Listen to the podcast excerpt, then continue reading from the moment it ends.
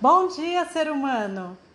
Eu me chamo Andresa Águida e hoje apresento o sétimo episódio do podcast Albinismo em Foco.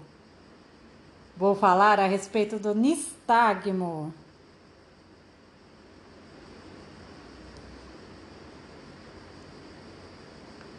Como já foi dito em episódios anteriores, essa falta da pigmentação na retina, na íris, é... como já foi dito em um episódio anterior, como já foi dito no episódio anterior, os olhos, como já foi dito no episódio anterior, os olhos das pessoas com albinismo que apresentam pouca pigmentação ou ausência da pigmentação apresentam diversas alterações visuais. E essas alterações visuais, elas acabam trazendo algumas consequências para o funcionamento de alguns sistemas. Entre eles, Bom dia, ser humano! Eu me chamo Andresa Águida e hoje apresento o sétimo episódio do podcast Albinismo em Foco. O assunto do dia é o famoso nistagmo.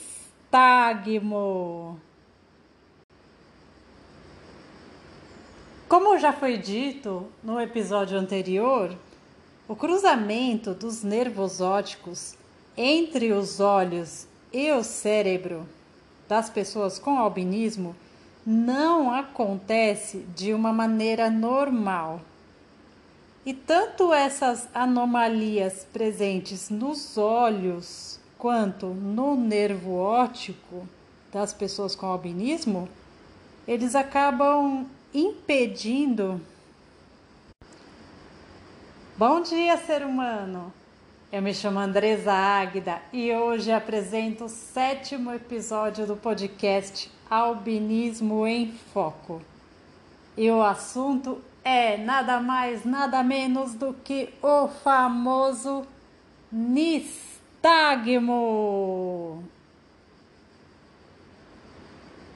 Como já foi dito em episódios Como já foi dito no episódio anterior, o cruzamento dos nervos ópticos entre os olhos e o cérebro não acontece de maneira normal. Isso acontece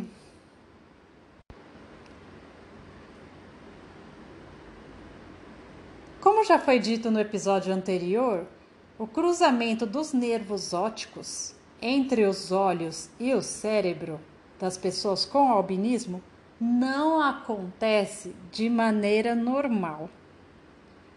E essas anomalias presentes no olho e no nervo óptico fazem com que o desenvolvimento da visão não seja normal também. E essa anormalidade, ela acaba fazendo surgir o nistagmo. O nistagmo, ele pode acontecer no nascimento, que é chamado de nistagmo congênito, como ele pode aparecer depois. Do que, que se trata nistagmo?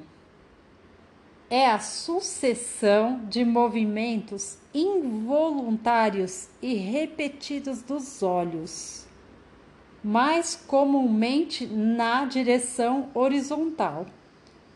Mas, segundo a literatura, ele também pode acontecer na vertical, apesar de eu não conhecer nenhum caso desses. Não, nunca cruzei com nenhum albino com os olhos mexendo na vertical.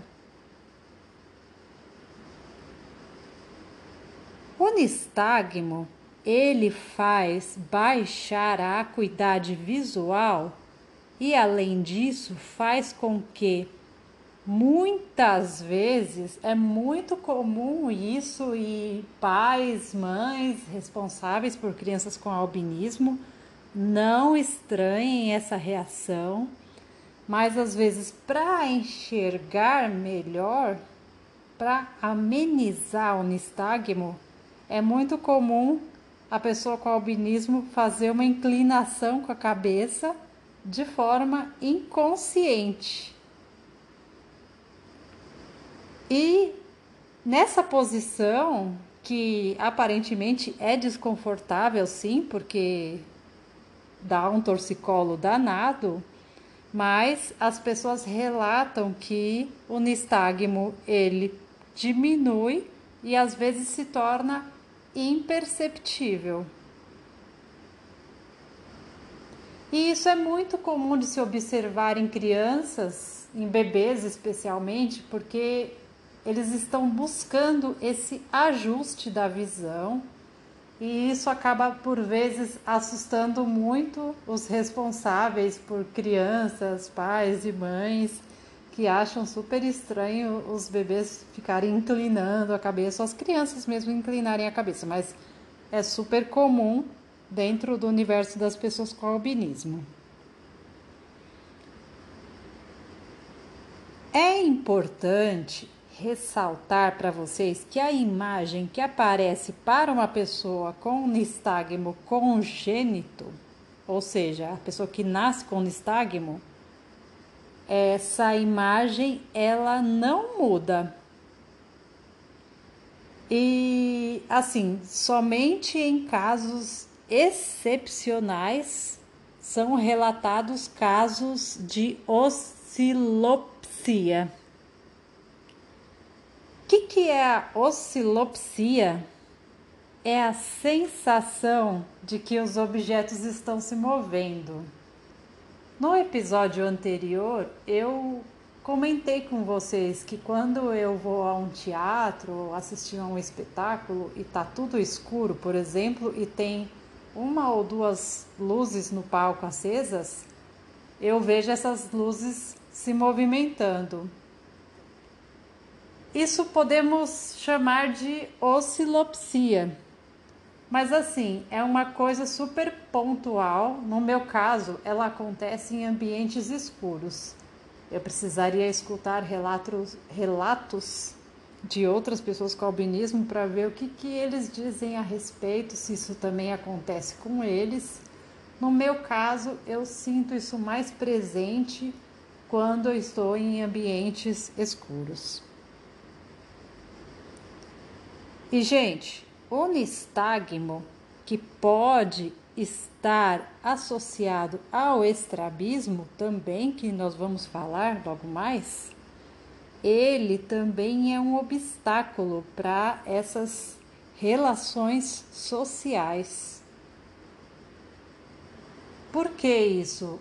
Eu digo isso porque acontece muitas vezes de a pessoa com albinismo ouvir piadas acerca dos olhos que se movimentam, das pessoas fazerem reação de assustada por causa do, da movimentação. Então, o que, que acontece?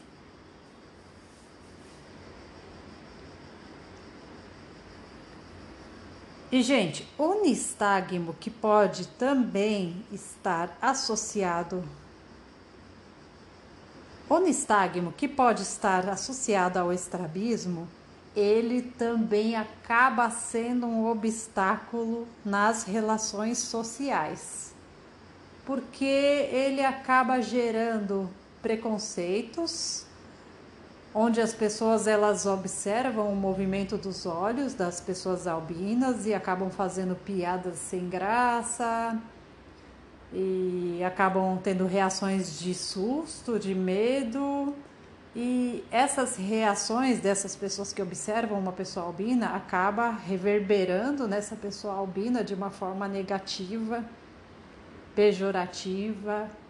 E aí isso acaba gerando uma exclusão social, essa pessoa acaba de, acaba ficando com vergonha de se expor, de as pessoas ficarem observando o movimento dos olhos. Tudo isso que eu estou contando a vocês são relatos de pessoas que já viveram esse tipo de situação. E muitas pessoas acabam por buscar é, alternativas para consertar o nistagmo. E realmente existe o procedimento cirúrgico que ele não cura o nistagmo, mas ele pode amenizar essa movimentação dos olhos. Mas eu, Andresa, como pessoa albina, posso afirmar para vocês que o nistagmo, o que eu percebo no meu olho é que o nistagmo varia bastante. A velocidade do, dos, a velocidade do movimento dos olhos varia bastante. Por exemplo, quando a gente está mais agitado, mais eufórico, mais estressado ou mais ansioso, por exemplo, Nota-se que os olhos movimentam-se. Então, eu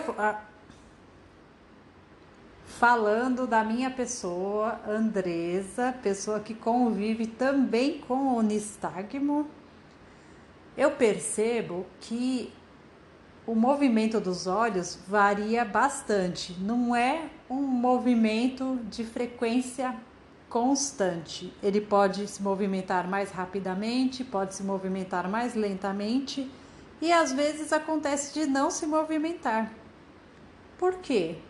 Eu percebo que quando eu estou mais agitada, mais estressada, ou mais ansiosa ou eufórica, que os olhos se movimentam com mais rapidez. Quando eu estou mais calma, mais tranquila, eu percebo que é mais fácil buscar esse foco e isso faz com que o olho também se movimente menos.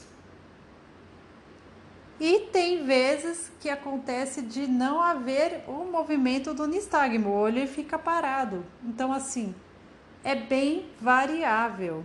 Isso varia muito com o estado emocional.